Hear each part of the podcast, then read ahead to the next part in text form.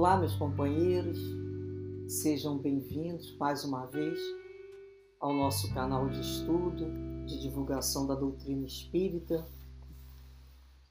Nessa playlist, faremos o estudo do livro Calma, de psicografia de Chico Xavier, de autoria do Espírito Emmanuel.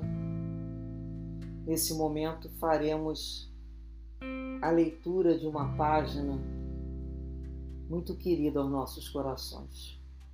Que Deus abençoe a todos nós nesse estudo, porque é um tema que tenho certeza que será querido ao coração de vocês também. O título Ligações Familiares. Quanto possível, esforça-te, mas esforça-te de verdade para viver em harmonia com os parentes que te pareçam menos afinados com os teus pontos de vista. No plano físico, não nos achamos vinculados com alguém nos laços da consanguinidade sem justa razão de ser. Aqueles que alimentam ódio e aversão, quando desejosos de melhoria, são induzidos por benfeitores da vida sublime a se reencarnarem juntos, a fim de apagarem as labaredas de discórdia que lhes atormentam a vida íntima através de provações atravessáveis em comum. Se os propósitos desse ou daquele familiar te parecem claramente opostos aos ideais superiores que abraças, abençoa-o com os teus melhores pensamentos e não lhe barres o passo no caminho das experiências que se lhe fazem precisas. Não despreze teus pais ou os teus filhos por serem desorientados ou doentes porque talvez tenha sido em existência já transcorrida a causa direta ou indireta dos desequilíbrios ou enfermidades que patentei.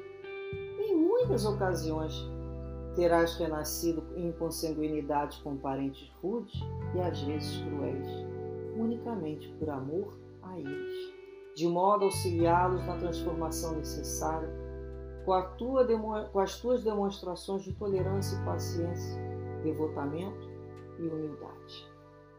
Se depois de sacrifícios inumeráveis em favor de parentes determinados, e isso acontece frequentemente entre pais e filhos, notas, no mínimo, que a tua consciência se reconhece plenamente quitada para com eles, sem que esses mesmos familiares, após longo tempo de convivência, demonstrem o mínimo sinal de renovação para o bem. Deixa que sigam a estrada que melhor se adapta ao modo de ser, porque as leis da vida não te obrigam a morrer pouco a pouco a pretexto de auxiliar aos que te recusam o amor. Uma criança terna e inesquecível que retorna ao mais além, nos primeiros tempos da infância, quase sempre é um coração profundamente dedicado ao teu progresso espiritual, que apenas regressou ao teu convívio doméstico, a fim de acordar-te acordar-te para as realidades da alma através da saudade e da afeição. Se não tens a devida força para carregar os compromissos que assumes diante de uma pessoa com quem partilhaste as alegrias do sentimento, nunca abandones a criança ou as crianças que houverem nascido de semelhante união. Educa ou reeduca os pequeninos sobre a tua responsabilidade, enquanto na infância terna facilmente amoldável aos teus princípios de natureza superior, mas diante dos familiares erguidos à condição de adultos, respeita-lhes a liberdade de caminhar no mundo conforme as suas próprias escolhas, porque nem todos conseguem trilhar o mesmo caminho para a união com Deus. É uma lição belíssima, né? Belíssima. Então, ele já inicia aqui falando no esforço, nos esforçar mesmo. Não é aquela tentativa de uma vez só, não. É esforça-te com boa vontade mesmo. Né? E é para lembrar que nós não nos encontramos numa família consanguínea pelo acaso, porque o acaso não existe. Então nós aqui estamos respeitando um planejamento né, divino, uma programação familiar. E quantos espíritos desencarnaram levando gente não leva os móveis, não leva objetos, mas leva os sentimentos, tanto o amor quanto o ódio. Alguns saem da terra levando amor pelos familiares. Outros levam ódio por outras pessoas, uma aversão muito grande. E no plano espiritual, o espírito quer continuar progredindo, ele quer caminhar, ele quer evoluir. Mas chega um momento que ele, pá, aí quando puxam a lista dele lá, a ficha, a nossa ficha, né? A ficha corrida, tá lá, tem fulano, tem problema com A, com B, a gente descobre que tem um abecedário todo lá, mas aí as letras a gente nem conhece. E aí a gente fala assim, bem, só tem um jeito de progredir. Só existe uma senha para progresso. O nome dessa senha é caridade. E como é que Jesus entendia a caridade? Eu falo que é o BIP. Benevolência, I de indulgência e P de perdão. E a gente acorda, bip, bip. Então só tem essa senha que é a senha da caridade e do perdão. Então esses espíritos, lá na erraticidade do plano espiritual, né, junto aos mentores, aos organizadores de família, propõem eles resolverem lá aquela, aquela, aquele perrengue lá, aquela dificuldade. E qual é a forma? Vamos reencarnar junto. Vamos reencarnar no mesmo sangue aqui numa família. Porque se for vizinho, ah, não vai aguentar. Um vai olhar para o outro e já vai sentir aquela memória através das intuições. A verdadeira que a gente chama às vezes de aversão ao outro sem motivo. Aí, se for vizinho, já vai discutir, vai cada um bater a porta para um lado e nunca mais vai se ver. Mas quando nasce ali naquele meio ali familiar, é obrigado a brigar e desbrigar, brigar e desbrigar, porque vai ter que pede o açúcar, passa o sal, passa o garro, e naquilo ali vai viver aquela coisa da família junto, as dificuldades que aquela família vai viver, vão ter que se unir muitas vezes para resolver um determinado problema de terceiro. Isso faz com que eles passem a se conhecer naquela reencarnação um lado que eles não conheciam. Eles só não gostavam da pessoa que só conheciam ela naquela situação que foi testada e não passou. Mas no dia a dia, ali no, no reme-reme do dia a dia, até que fulano é companheiro quando a gente precisa, ou então, até que ele é engraçado, ou então, tem, né, uma, mas tem pelo menos uma pessoa esperançosa. Eu, eu tenho dificuldade com ele, mas você sabe que ele é trabalhador? Olha como é que já começa a descobrir se fosse longe, não ia descobrir. Por isso o laço consanguíneo. Então a pessoa vem com o objetivo de apagar aquele fogo do relacionamento, daquela coisa mal resolvida. Ou melhor, desfazer aquele nó muito apertado. Então ela vai tentar atravessar. Ele vai conseguir, tomara que consiga. Quem foi que começou? Quem é o responsável? Não interessa, porque vai ter todo mundo ter que aprender a lei de fraternidade. Então ele também fala aqui, olha, se também estivermos diante daquele familiar que é claramente oposto aos ideais que abraça, abençoa ele e não lhe barra o passo no caminho da experiência. Ele quer viver aquela experiência do qual a gente não concorda. A gente acha que aquilo ali não vai ser bom, aquilo vai trazer um, um prejuízo até espiritual. Mas a gente pode andar na vida no sapato do outro? Não pode. Cada um vai ter que caminhar pelos seus próprios pés. Calçar lá o seu sapato da humildade, da dor e passar pelo mundo. Nós vamos abençoá-lo. E ele fala para a gente não desprezar. Porque muitas vezes, dentro da família, a gente vai ter pai ou filho desorientado mesmo, que não tem afeto, que não tem realmente ingratidão, até doença no sentido de, é, de maldade. E é interessante isso que a gente pergunta aqui, olha, a causa direta ou indireta do desequilíbrio enfermidades que bater, porque talvez já tenham sido em existência anterior. Por que, eles estão ali comigo? Alguma vinculação eu tenho. Será que eu fui responsável por aquele desequilíbrio? Então a gente vai lembrar das reencarnações anteriores. Então, às vezes, são parentes cruéis. A gente vê que tem famílias que vivem verdadeira né, situações que a gente fala, nossa, fatalidades, assim, coisas assim muito sérias para acontecer. A gente fala, pô, mas foi pai e filho, filho e mãe, irmão com irmão. Isso acaba me chocando mais. Por quê? Porque é um laço de sangue. Situação mesmo cruel. Mas às vezes a pessoa nasceu naquela família ali para tentar ensinar tolerância, perdão. Às vezes a gente vê determinados lares né, das Donas Marias da vida, espíritos, almas anônimas, que são verdadeiras instituições de ensino sobre paciência, sobre amor, sobre tolerância. E vai conviver com aqueles, com aqueles familiares assim cruéis mesmo, para mostrar para eles como é, que, como é que faz, como é que se cala, como é que perdoa. Vão sofrer, mas é a missão necessária para aquelas almas. E ele nos fala: se depois dos sacrifícios que se faz em favor de determinados parentes, geralmente pais e filhos, né? A nossa consciência se diz quitada com eles, mesmo depois de longo tempo de convivência, eles não se renovam para o bem, a vida não pede para ele morrer pouco a pouco. Isso é muito importante. Existe um momento que a gente tem que fazer. Fiz o que eu podia fazer. Até determinar um filho. Até uma determinada idade, nós temos que fazer para ajudar. Mas depois não. Eu sempre digo assim: se nós temos a consciência tranquila, fizemos dentro das nossas possibilidades. Minha possibilidade é diferente de A, de B de C. A minha possibilidade, no momento que eu estava tendo, posso 10 anos depois ter outra possibilidade. Então eu fiz o melhor que eu podia fazer. Em termos de educação, de saúde, de afeto, né? de sociabilidade, de diversão, de tudo fiz o melhor.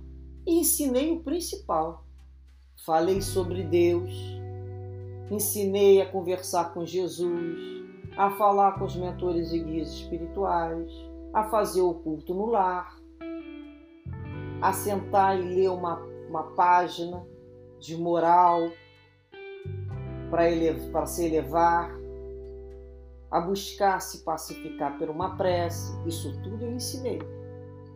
Se mesmo após isso a criatura não quer, ela vai escolher a vida dela. Mas ela já conhece o caminho. Quando der dor de barriga, a pessoa volta. Existe um caso num dos livros contados do, pela autoria do espírito Tolstói, de um, um homem né, que cometeu um desatino e quando ele se sentiu sozinho na espiritualidade,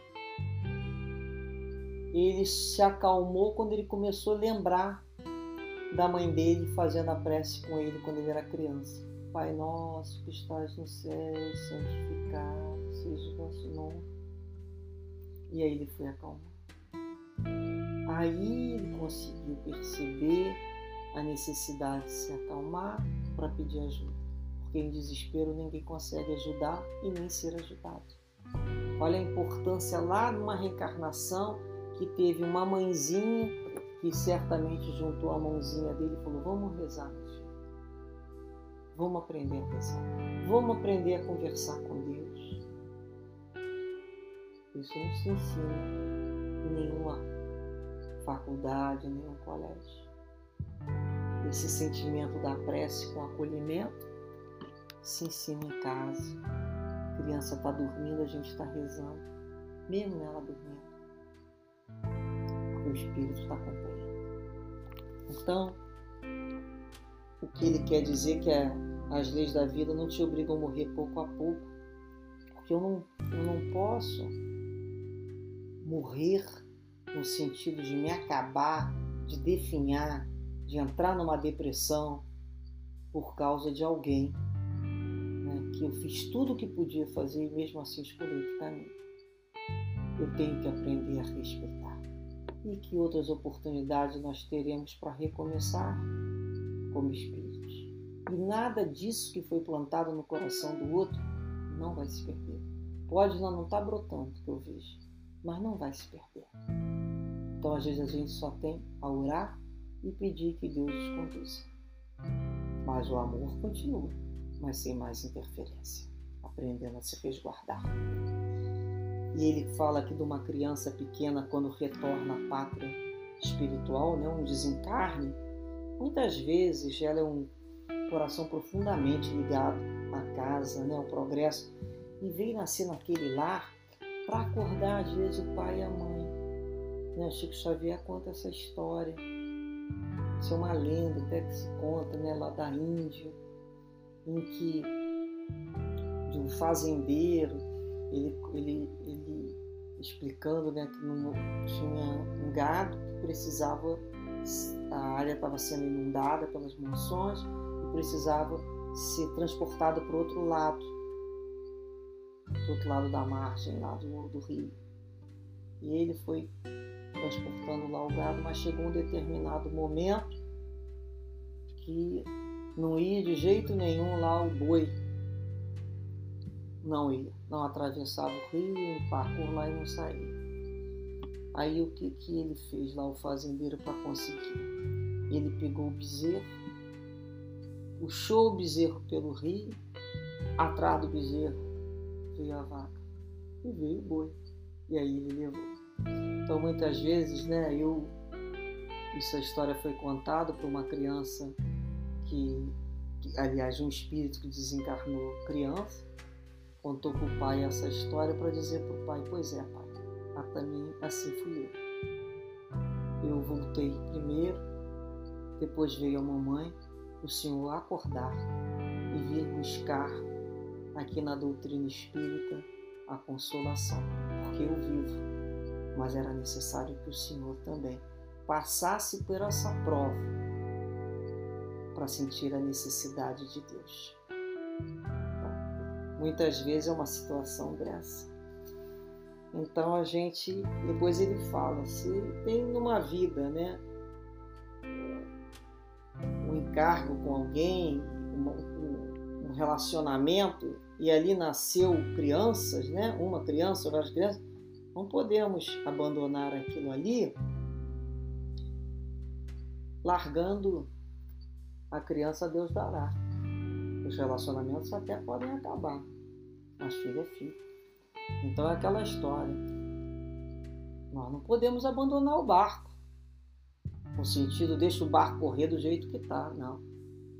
A pessoa que quer sair, ela tem que criar condições para sair, para que os outros prossigam sem ela.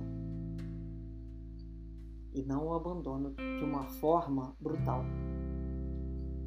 É, é, é muito interessante saber né, entrar numa relação e, saber sair. Porque já é doloroso para uma criança a separação. Agora, quando um dos dois abandona, sem o cuidado necessário, em todos os sentidos financeiro, educacional, afetivo, ele vai ter que entender aquele que sai, ele vai ter que suprir essas necessidades. E quando um sai, algumas pessoas falam: minha família acabou. Não, família não. Um membro da família resolveu sair escolher outro caminho e nós temos que respeitar. Mas que as crianças sejam criadas com o mesmo amor, com o mesmo afeto e que não se tornem ali movimento né, de brigas, de egoísmo, porque muitos ainda usam a criança como isca para machucar o outro. Então ele fala, olha, educa e reeduca.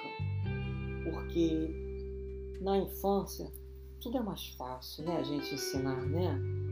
Quando são crianças, eles são mais ternos, eles ouvem através de uma brincadeira. Por mais difícil que seja a criança, é aquele jeitinho para a gente conseguir explicar o que quer. Fazer todo o possível para ensinar. Criança não é um bibelô Criança não é enfeite da casa, criança não é a princesinha nem o reizinho do lar. Ela é um espírito que traz uma história que precisa de respeito e que precisa de um pai e mãe que olhe a sua dificuldade com clareza e não só veja aquele, aquele anjinho lindo, não. Olha com clareza. Já dá para ver qual é a dificuldade e aí tente corrigir com amor, porque a vida vai ensinar de uma outra maneira. Então é melhor aprender em casa. É sim, sim, não, não, sem o menor problema, porque a vibração é vibração de educação. E se mais adiante chegarem a condições de adulto escolherem caminhar por outro trilho, que Deus os abençoe e os proteja e continuaremos amando da mesma maneira. Da mesma maneira. Mas não os acompanhando. Mas em outro posto, rezando por eles. Que dessa maneira assim, Deus nos abençoe Abençoe as nossas famílias, as nossas ligações familiares, os nossos relacionamentos, para que possamos conquistar esses corações. Um dia teremos uma família harmoniosa, pacificada, porque todos nós seríamos espíritos melhores, amorosos e pacificados. Que Deus assim nos abençoe, nos fortaleça a boa vontade e o desejo de prosseguir sempre em frente e para o mais alto. Muita paz a todos. Fiquem com Deus.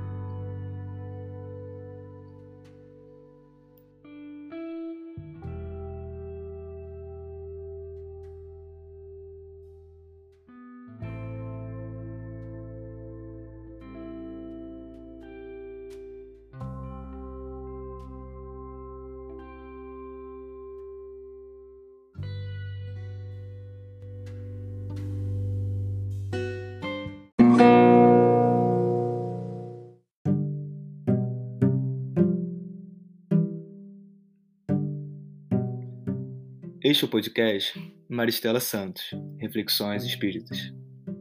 Buscamos compartilhar reflexões sobre os ensinamentos e mensagens de amor e consolação da nossa amada doutrina espírita. Nessa primeira temporada, no meio de uma pandemia, escolhemos especialmente o tema Reflexões sobre o livro Calma, psicografado por Chico Xavier a partir das mensagens de esperança enviadas pelo Espírito Emmanuel. Os episódios serão disponibilizados diariamente e podem ser acessados no Spotify e nas principais plataformas agregadoras de podcast.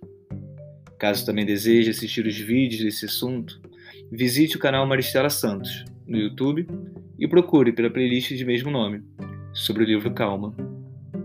Compartilhe conosco suas reflexões por meio das nossas redes sociais no Facebook e no Instagram, cujos links estão na descrição.